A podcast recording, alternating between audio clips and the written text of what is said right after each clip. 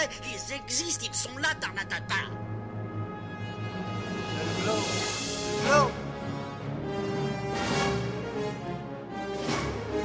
Il faut qu'on pète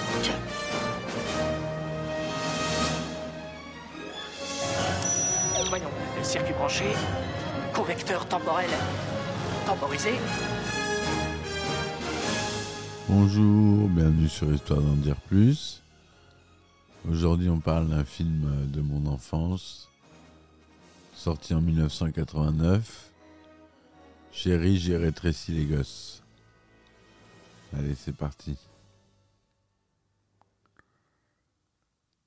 Alors, épisode euh, spécial puisqu'il va être en plusieurs parties. Je vais rentrer en profondeur dans les effets et la production du film. Donc euh, voilà, préfère vous le dire, il va y avoir toute une série sur ce film que j'adore vraiment. Avec des acteurs pas très connus et euh, un réalisateur pas très connu non plus, mais c'était un succès euh, surprise au box-office. Enfin, il a, il a fait Jumanji quand même, hein, euh, après. Mais à l'époque, en 89, euh, c'était pas, il n'était pas très, très connu. Voilà, donc euh, le budget du film est de 14 millions de dollars pour une recette de 220 mi- 222 millions de dollars. Il a connu plusieurs suites, euh, des séries télé. Bon alors, honnêtement, il n'y a que le premier film qui vaut vraiment quelque chose. Le reste, c'est vraiment de moindre qualité, c'est pas avec les acteurs. Si Chérie, j'ai agrandi le bébé, le 2, en 92, lui, c'est toujours avec la même équipe. Euh, Celui-là, il est, bon, il est un peu moins bien, mais il est bien quand même. Donc Wayne Zalinski est un savant excentrique. Il a transformé sa maison en véritable laboratoire au grand désespoir de ses voisins, les Thompson, qui ne supportent plus le bruit quotidien du poste à souder. La dernière invention de Zalinski est une machine capable de miniaturiser la matière qu'il garde dans son grenier à l'écart de sa femme Diane et de leurs enfants, Amy et Nick. Un jour, une balle de baseball lancée par Ron, le fils cadet des Thompson, déclenche l'appareil alors qu'Amy, Rick et Ron et son grand frère Russ Jr. tentent de récupérer la balle perdue au grenier. La machine les réduit à la taille d'une tête d'épingle, mis à la poubelle par Zelensky qui pense que son invention ne fonctionnera jamais. Les quatre minuscules enfants se retrouvent alors dans le jardin qui prend des allures de jungle impénétrable et menaçante. Voilà ce qui est pour le petit synopsis rapide. Donc à la réalisation, on a Joe Johnson, euh, au scénario euh, Edna, Tom Schumann, d'après une histoire imaginée par Stuart Gordon et Brian Newsna et Edna. Après avoir fait rougir le cinéma d'horreur en lui injectant des doses massives de gore avec Reanimator et From Beyond, le réalisateur Stuart Gordon et le producteur Brian Newsna se sont dit un beau jour qu'il serait temps de passer à autre chose.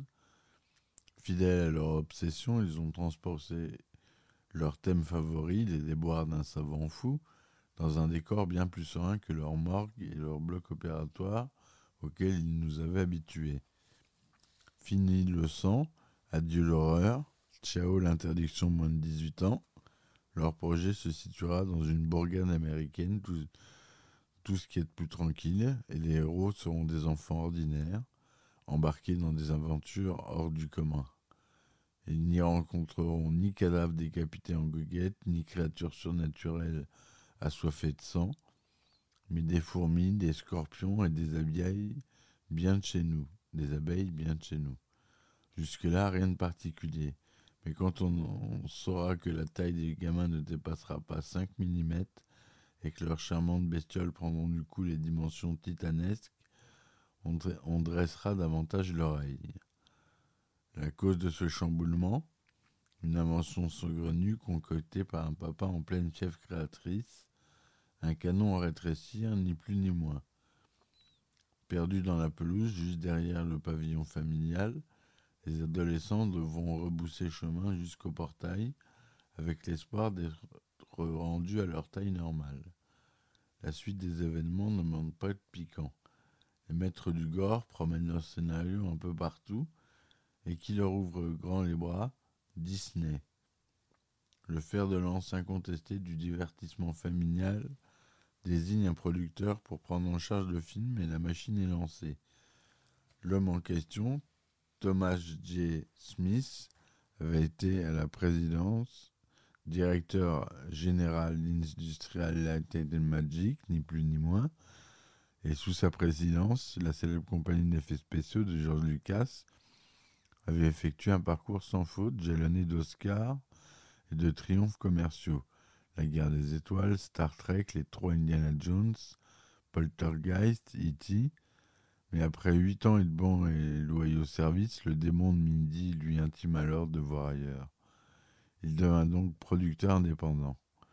Repéré par Disney, il fit ses premières armes sur la post-production du délirant court-métrage en relief Captain EO, une des attractions les plus populaires de Disney World et qui a été transposée à Disneyland en France. Une des attractions les plus populaires grâce à son expérience dans le domaine des effets spéciaux il était donc le candidat idéal pour superviser ce qui allait devenir Chérie, j'ai rétréci les gosses. Captain EO, c'est avec Michael Jackson. Hein, je vous le dis. C'est une attraction avec Michael Jackson. On nous a confié une enveloppe d'environ 20 000 dollars pour juger notre capacité à monter un film truffé d'effets spéciaux avec un budget limité, se souvient Smith. La nature même du projet exigeait un grand nombre de trucages et nous devions les réaliser de façon les plus économique possible. Sinon, le film ne verrait jamais le jour. On engagea donc Illusion Art, une petite compagnie dirigée par Bill Taylor et Sid Dutton, pour réaliser quatre séquences d'effets spéciaux en guise d'examen de passage.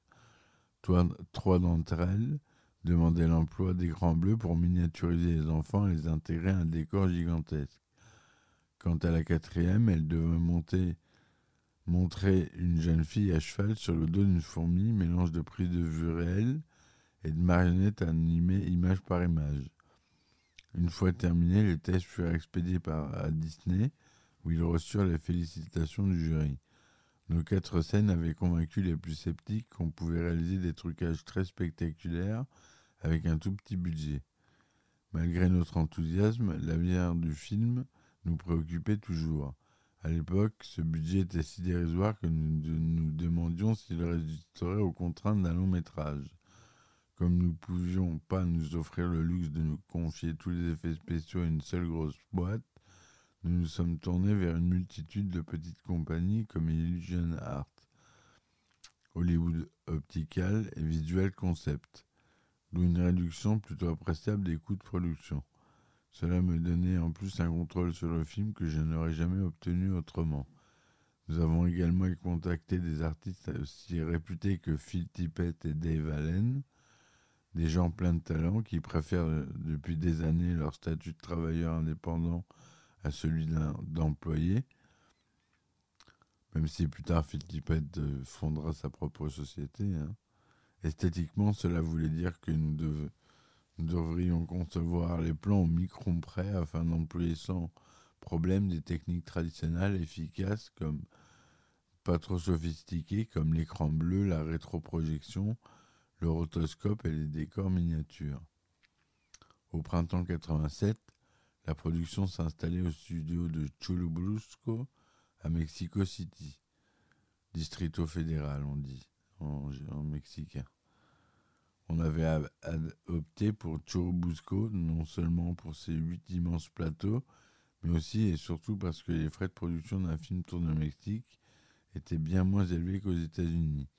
Depuis Dune, Churubusco avait accueilli des décors aussi importants que ceux de Chéri, j'ai rétréci les gosses. Avec un noyau dur de techniciens américains épaulés par des collaborateurs mexicains Chevronné, menuisier, électricien, manœuvre embauché sur place, le film commença donc sous la houlette de, la houlette de Stuart Gordon. Mais c'était un faux départ. Au bout de six mois, dit Thomas Smith, Stuart est tombé malade. Il a donc dû fallu tout arrêter sur le champ. Nous avons bien cru que c'en était fait pour de bon. Le décor du jardin était prêt, le storyboard des effets spéciaux ressemblait à une bande dessinée la veille de l'impression. Les intérieurs étaient pratiquement finis et nous venions de perdre notre metteur en scène. Brian Nuzna et Stuart Gordon étaient venus à deux. Quand Stuart est parti, Brian l'a aussitôt suivi. Résultat, plus de producteurs. Le remplacement de Brian Nuzna ne suit pas attendre.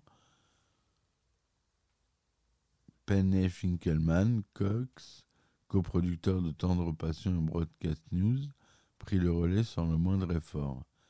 Mais la recherche d'un nouveau réalisateur s'avéra beaucoup plus épineuse. À l'époque d'ILM, Smith avait collaboré avec Joe Johnson sur de nombreux gros budgets.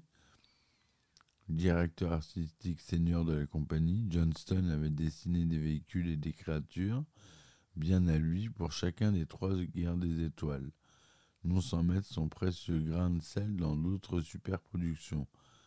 Parfaitement conscient que le succès de son projet dépendrait avant tout de la qualité de ses effets spéciaux, Smith avait compris dès le départ qu'il faudrait un réalisateur capable de les prendre en charge. Malgré une expérience de la mise en scène limitée à la seconde équipe de Willow, Smith était persuadé que Joe Johnson pourrait endosser l'entière responsabilité de Sherry rétréci les gosses. Je venais de terminer Willow quand Tom m'a appelé et m'a demandé si ça m'intéressait. J'ai lu le scénario et j'ai dit à Jerry Kensenberg, responsable du département film chez Disney, qu'il y avait à mon avis beaucoup trop de personnages et d'effets spéciaux, ça ne parlait pas d'êtres humains mais de fourmis, d'abeilles et d'inondations. Question effets spéciaux, c'était carrément l'indigestion. Je crois qu'on doit toujours provoquer chez le public le désir d'en voir plus, et ce scénario n'obéissait pas du tout à cette philosophie. Johnston quitta le bureau de Katzenberg, persuadé de ne plus jamais y remettre les pieds. Quelques jours plus tard, un coup de téléphone lui offrait à la fois la réalisation du film et la possibilité de modifier le scénario comme il l'entendait. Plusieurs scénaristes se mirent à l'ouvrage. Les premières coupes frappèrent d'abord le nombre de personnages. Au départ, il y avait cinq gosses, se souvient Johnston, et le directeur de casting avait déjà engagé des jumeaux. Contrairement aux apparences, un personnage ne multipliait pas les difficultés par 20, mais par 50. Pour chaque gamin supplémentaire, il fallait un gros plan de plus par, par séquence et un nouveau tissu de relation avec les autres à assumer. On pouvait largement s'en passer. Les séquences à effets spéciaux ne furent pas non plus épargnées. Dans le script définitif, elles avaient diminué de moitié.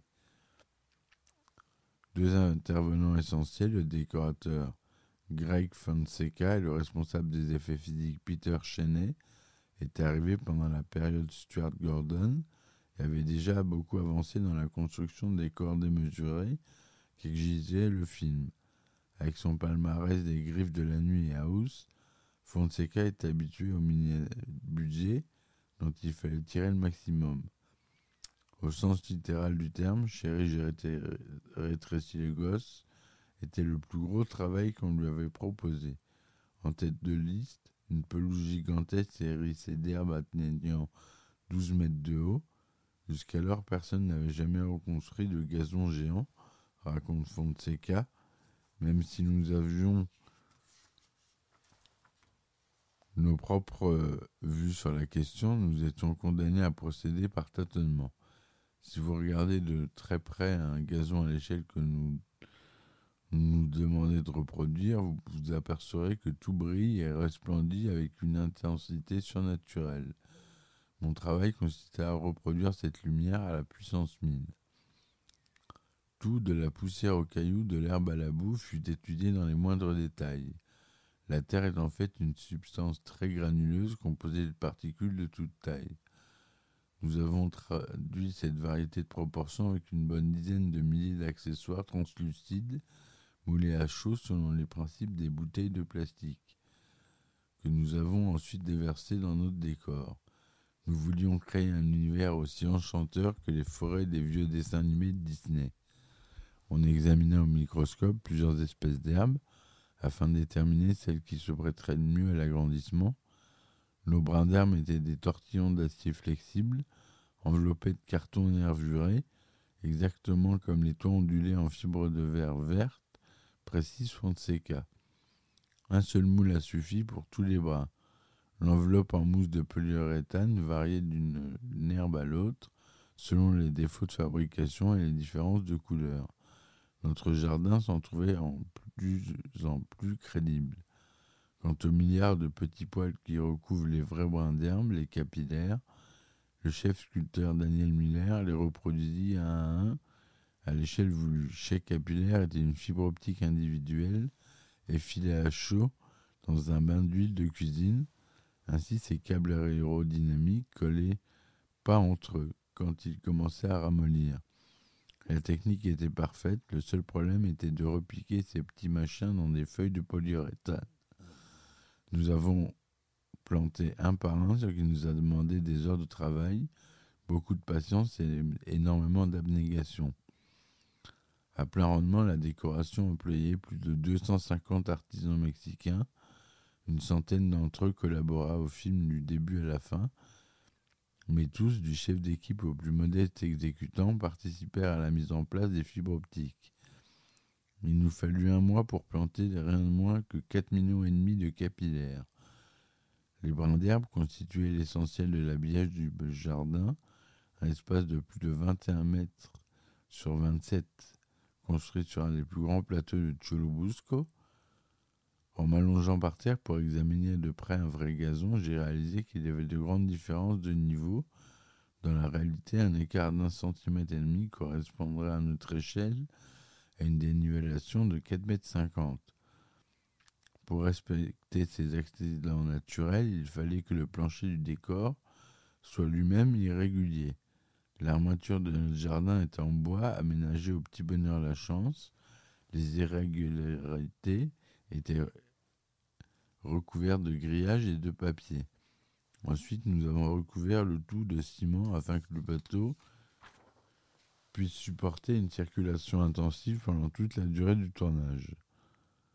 À l'origine, les extérieurs des pavillons Thomson et Salinsky auraient dû être vraiment tournés en extérieur. Stuart Gordon avait prouvé que deux avait trouvé deux maisons à San Diego, dit Johnston. L'une était en mauvais état, l'autre venait d'être restaurée. On ne pouvait pas malheureusement tourner hors de leur périmètre à cause des bâtiments modernes que la municipalité venait d'édifier tout autour.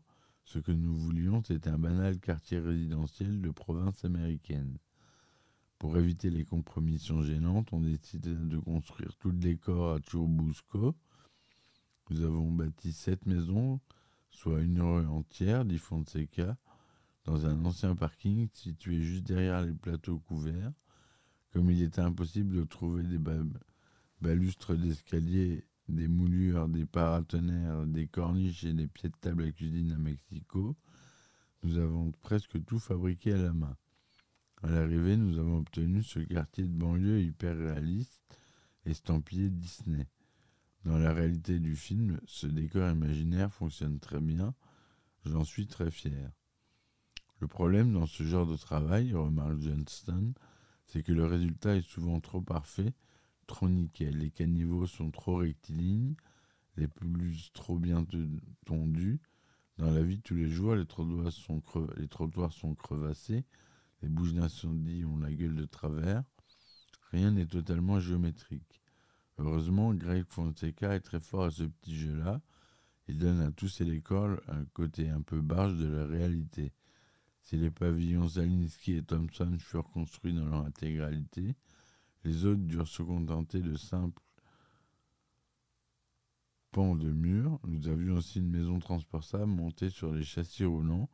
Il nous suffisait de la promettre nez dans le décor pour avoir aussitôt une maison supplémentaire de l'autre côté de la rue. Voilà. On parlera du tournage, euh, on continuera à parler du tournage euh, dans le prochain épisode. Je m'arrête là. Je vous ai dit, on va faire une partie, euh, une grande partie effets spéciaux pour ce film-là, qui en contient énormément. Rick Moranis joue Wayne Zelensky, Matt Frewer joue Ross, Marcia Strassman joue Diane Zelensky, Christine Sutherland joue May Thompson, Thomas Wilson Brown joue Ross, Jared Rushton joue Ron, Amy O'Neill joue Amy Zelensky, Robert Oliveri Nick Zelensky,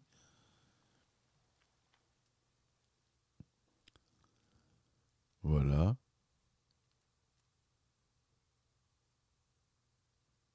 Le film obtient un score de 60% de critiques favorables sur la base de 35 critiques collectées et une note moyenne de 6,30 sur 10. Consensus du site indique même si les effets spéciaux occupent le devant de la scène, Jerry Jerry Tracy les Ghosts offre toujours une aventure de la charmant et plein d'entrain pour toute la famille. Sur Metacritic, il, il obtient une note de 63% sur 11 critiques avis généralement favorable. Le film a engrangé plus de 20 millions de dollars de recettes dès son premier week-end. Il totalisera 130 724 000 dollars sur le sol américain, cinquième plus gros office de l'année 1989, et 222 millions de dollars dans le monde, pour un budget d'environ 18 millions. Donc ce film, il est devenu culte. C'est un film de notre enfance. Je vous conseille, si vous avez des enfants, de le faire voir à vos enfants. Il n'y a pas de violence, il n'y a pas de mauvais fond, et tout est simple. C'est un très bon film, avec euh, un bon fond. Donc euh, allez le voir, re-regardez-le. Faites-le passer autour de vous, comme ce podcast d'ailleurs. On arrive au 200e podcast.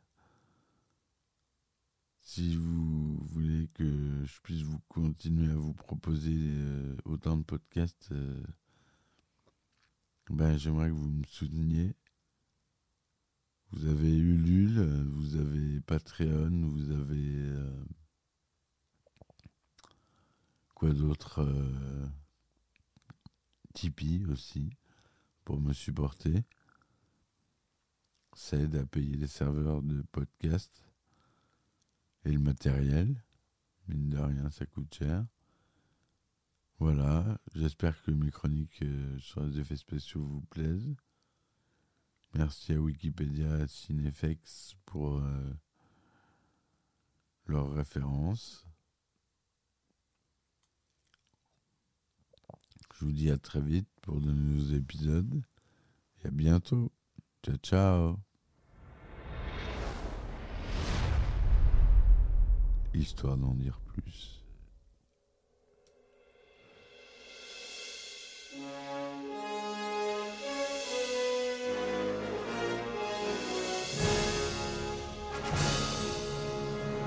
Eh ben attendez, on est en France. Allez, cul sec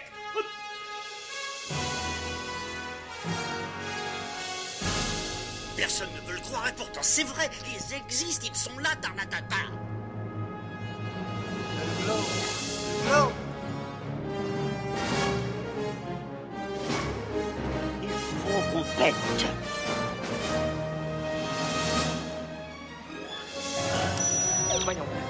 Branché, convecteur temporel temporisé,